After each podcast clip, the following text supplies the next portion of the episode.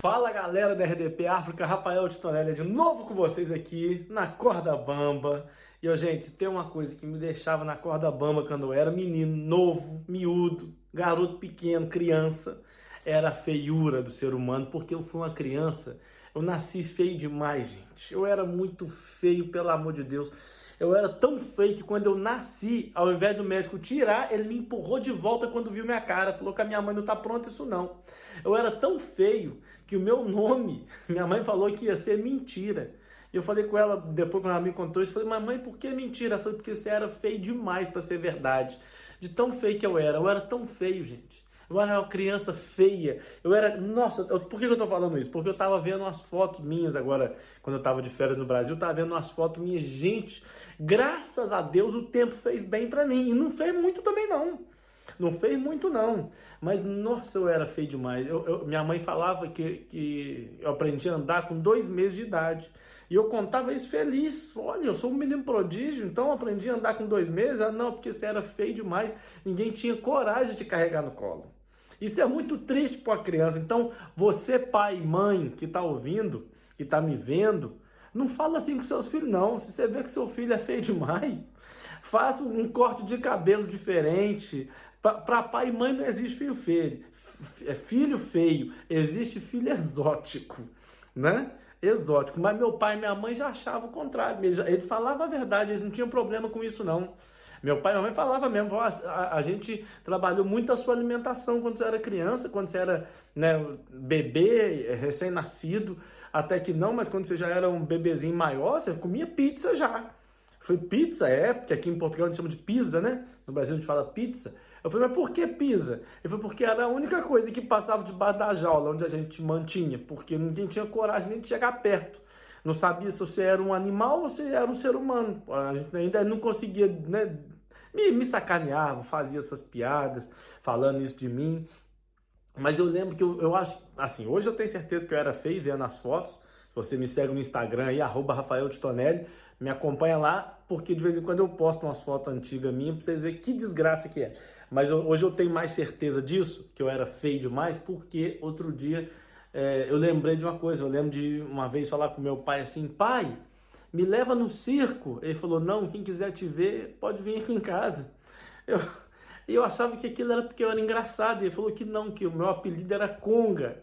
Um, um, só que o menino gorila, porque eu era muito feio, parecia o um monstro do, do, do circo. Então, se você é feio, uma dica para você: olha no espelho, não, não minta para você, fale, eu sou feio. A primeira coisa é assumir.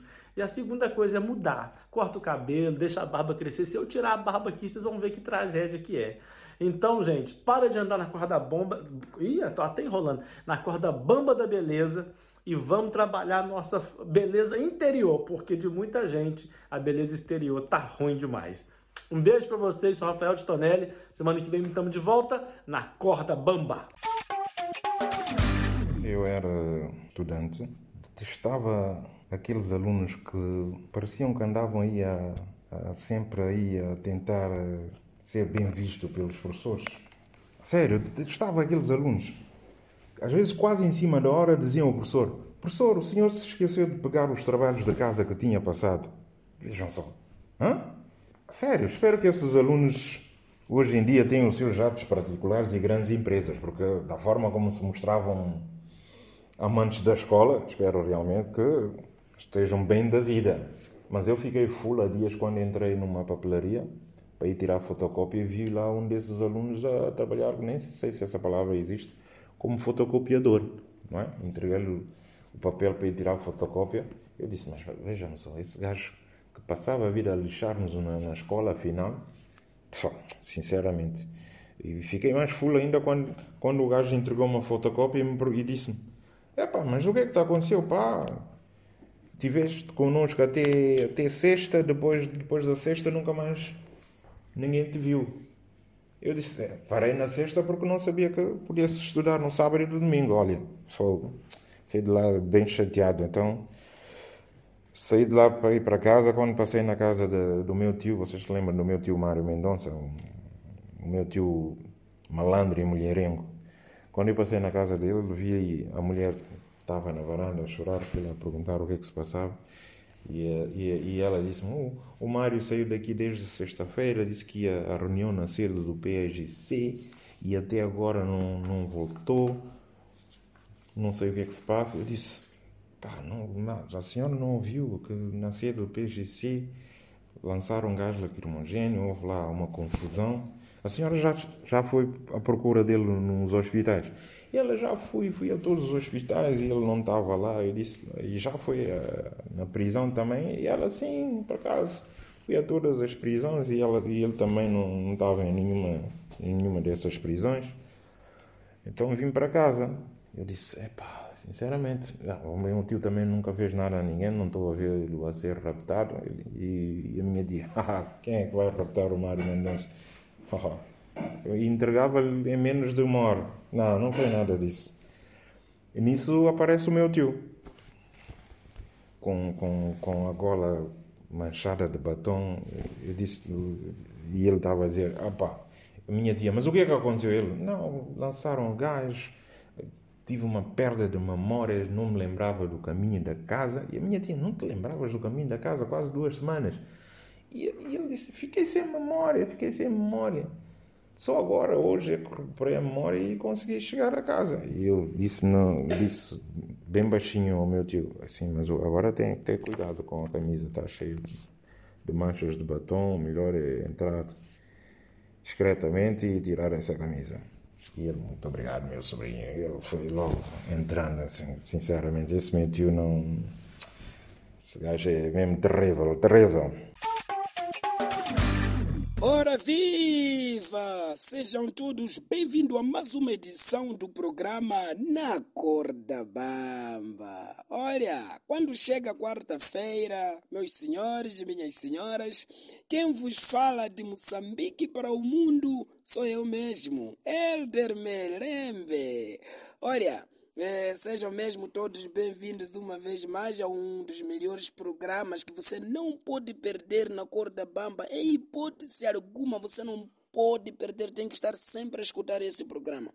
E eu, esta semana, venho falar do terrorismo acadêmico e sabotagem. É verdade, alguns devem estar a perguntar por que esse tema, terrorismo acadêmico e sabotagem. Bom, vou explicar. O, o livro da sexta classe no meu país teve falhas graves, falhas gravíssimas. E vejam só que o livro veio atrasado, ou por outra, veio com um atraso de cinco meses. Atrasado cinco meses depois de ser fabricado, veio atrasado cinco meses. Para mim, segundo aquilo que vem no livro, que a África Austral, Moçambique já não faz parte, então, pode-se dar o caso do motorista que trazia os livros ter se perdido, não conseguir localizar Moçambique porque já não se encontra na África Austral. sinceramente, sinceramente. E o mesmo livro vem a dizer que o Mar Vermelho hum, se encontra no Zimbábue. Mas como é possível o Mar Vermelho se encontrar no Zimbábue? Digam-me lá. Como eu vou explicar aos meus filhos hum, que Moisés, quando foi para o Egito para libertar o povo da escravidão, segundo a Bíblia, não passou do Zimbábue. Como vou explicar ao meu filho que Moisés não passou do Zimbábue? Se estão a dizer hoje que o Mar Vermelho está no Zimbábue. Já não estamos na África Austral, portanto, podem ter razão, porque como o mundo gira, né? Então, Moçambique está a girar, daqui a bocado vamos ouvir a capital de Moçambique, Maputo, já se encontra em Nova York. Todo mundo aí a cruzar com Beyoncé e Jay-Z no mercado Chiquelene. Sinceramente, isso é um terrorismo acadêmico e sabotagem para mim, não é possível. Hum? Um livro que vem que avestruz voa. Como avestruz pode voar? Não é possível avestruz voar, meus senhores. Não é possível, não é possível em hipótese alguma. Alguém tem que responder por esse terrorismo acadêmico. Olá, minha família! A.K.A. daqui fala para vocês, o Azemba, o fofoqueiro. Minhas candengas, meus canucos, como é que vai aí então? Pronto, tá gostado na corda bamba? Não, não tem como vocês não gostarem, não é? Hoje, na verdade, vou falar mentiras da minha infância. Sim, porque também nós não vamos querer se tapar o sol pela peneira porque éramos felizes 100%. Não, também éramos mentirosos. Isso fui descobrindo do, durante o tempo que eu fui crescendo, atingindo já minha adolescência. Eu até, por exemplo, pensei que todas as mulheres, por exemplo, vinham do tambor. Sim, porque nós, por exemplo, na nossa infância, quem é você que vai pegar pato e meter dentro do tambor? Porque nós só sabíamos que se você meter pato dentro do tambor, o pato vai virar cobra. Foi assim que eu sempre pensei que as mulheres vinham do tambor. A outra mentira também que surgiam, que depois descobri que é mentira, já depois de eu ser mais velho, não é? Agora estou com já nos 30 e tal. Sim, nós na nossa infância, nós temíamos muito do caixão vazio. Você quem no tempo do caixão vazio vai sair fora da tua casa ou da sala de aula? Porque ele só atuava no período da tarde. Sim, só para dizer para vocês que nunca ouviram falar desses elementos, Caixão Vazio era um grupo que matavam pessoas com katana. E eles faziam algo pior. Gostavam de entrar na sala de aula, a professora que está a dar aula, cortavam as xuxas da professora e metiam no quadro, fixavam no quadro as xuxas. E aquilo era, por exemplo, estamos em aula, de repente você escuta, caixão vazio está a passar. Aquilo é você ver os professores preocupados a se esconderem, não sei aonde. Certo dia, nós na sala de aula, a professora estava a nos dar aula de matemática. De repente escutamos, é, caixão vazio está a passar. A professora olhou para todos nós e disse, meninos, ninguém sai, todo mundo tem que ficar aqui. Eu dentro do coração, meu, uau, era isso que eu esperava. Enquanto nós estávamos ali, eu estava à espera que entrasse um gajo do caixão vazio com uma katana e cortasse a xuxa da professora e fixava no quadro. Eu esperava essa oportunidade, ver a xuxa da professora no quadro. E eu fiquei a imaginar se essa, é, essa situação acontecesse atualmente, né? Caixão vazio, cortar a xuxa das irmãs e fixar no quadro. Eu acho que também já não vai ter proveito, porque essas nossas manas xuxas agora tá tipo já um saco que meteram lá água, já tá lá a perder as qualidades, eu não sei porquê.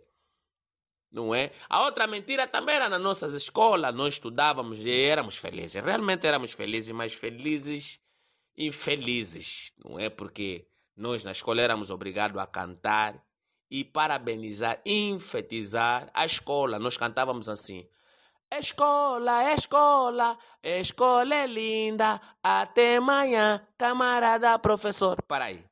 Éramos obrigados a afirmar que a escola era linda. E como era a estrutura da escola? Não tínhamos salas em condições, não tinha chão, não tínhamos carteira. Era areia, você pisar na areia, se você cometer erro, o professor vai te pôr joelhado em cima das pedrinhas e esticar os braços no sentido horizontal, te metiam dois blocos em cada braço. Mas você tinha que afirmar que a escola era linda, não tinha carteira. E nossas carteiras eram o quê? Eram lata de leite, aquela lata usada. Nós pegávamos a lata e a lata era a nossa carteira, ou seja, estamos na escola com a nossa lata, ao mesmo tempo os cadernos ficavam dentro da lata. Mas você era obrigado a cantar, a escola é linda. Você chega na escola, era coberto de chapa. E eram aquelas chapas já ferrujadas, tipo uma velha de 75 anos, que você se tentar lhe dar produto para fazer make-up não tem proveito. Eram tipo as nossas salas. Mas ei! É mori pessoal, tudo direto. Daqui quem vos fala sou eu, eu, aqui de Cabo Verde. Como é que estão? Os teres estão bem? Pessoal, é o seguinte, eu sei que eu não sou lá muito esperto, mas também não sou assim tão burro, né?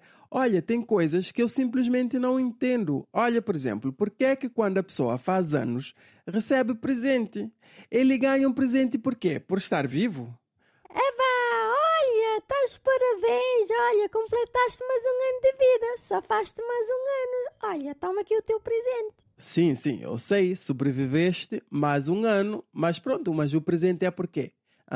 A pessoa, antes de receber o presente, tem de ter um passado. Ou seja, o presente vai refletir o que fizeste no passado. Se não fizeste nada para merecer o presente, o presente é por quê? Olha, eu até percebo a origem desta celebração. Por exemplo, no tempo antigo, os nossos antepassados caçavam um mamute para comer e tinham que fazer de tudo para não morrer. Olha, se completassem mais um ano de vida, Sim, senhor, merecia um presente. Olha, fizeste muito, safaste bem. Hein? Por exemplo, há bem pouco tempo, os meus antepassados andavam 20 quilómetros para arranjar água para beber. Hein?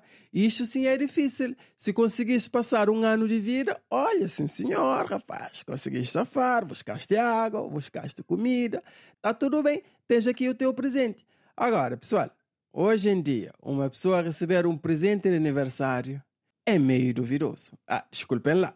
Olha, por exemplo, vamos ao supermercado, compramos 10 quilos de carnes, 2 litros de água. Olhem lá o que eu acabei de dizer. No mesmo lugar, sem correr risco de vida, sim, ali mesmo temos água e comida. Como disse o George, come baby, come baby, come baby, come baby.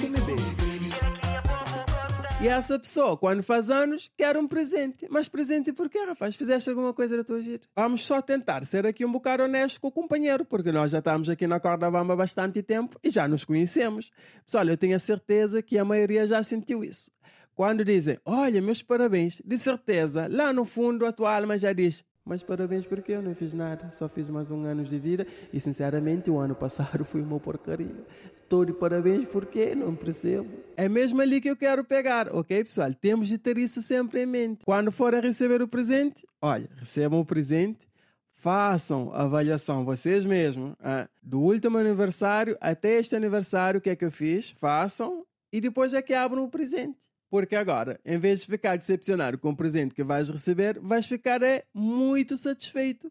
Porque quando receberes um chaveiro, pegas no presente, analisas o passado e dizes: Olha, o presente até está mais do que eu fiz. Quando receberes um par de meias, pensas logo: olha, neste último ano só fiquei sentado na cadeira a ver Facebook. Eu nem sequer usei os dois pés, só usei um pé. Olha, o presente até está mais do que eu fiz. Bom, esta é a minha análise, mas sinceramente continuo sem perceber esta questão dos presentes. É isso que eu passo, pessoal. Tem coisas que na vida que sinceramente eu não entendo. Mas pronto, eu sei que não sou só eu. E para vocês que se identificaram também com este tema de hoje, fiquem bem. Um abraço!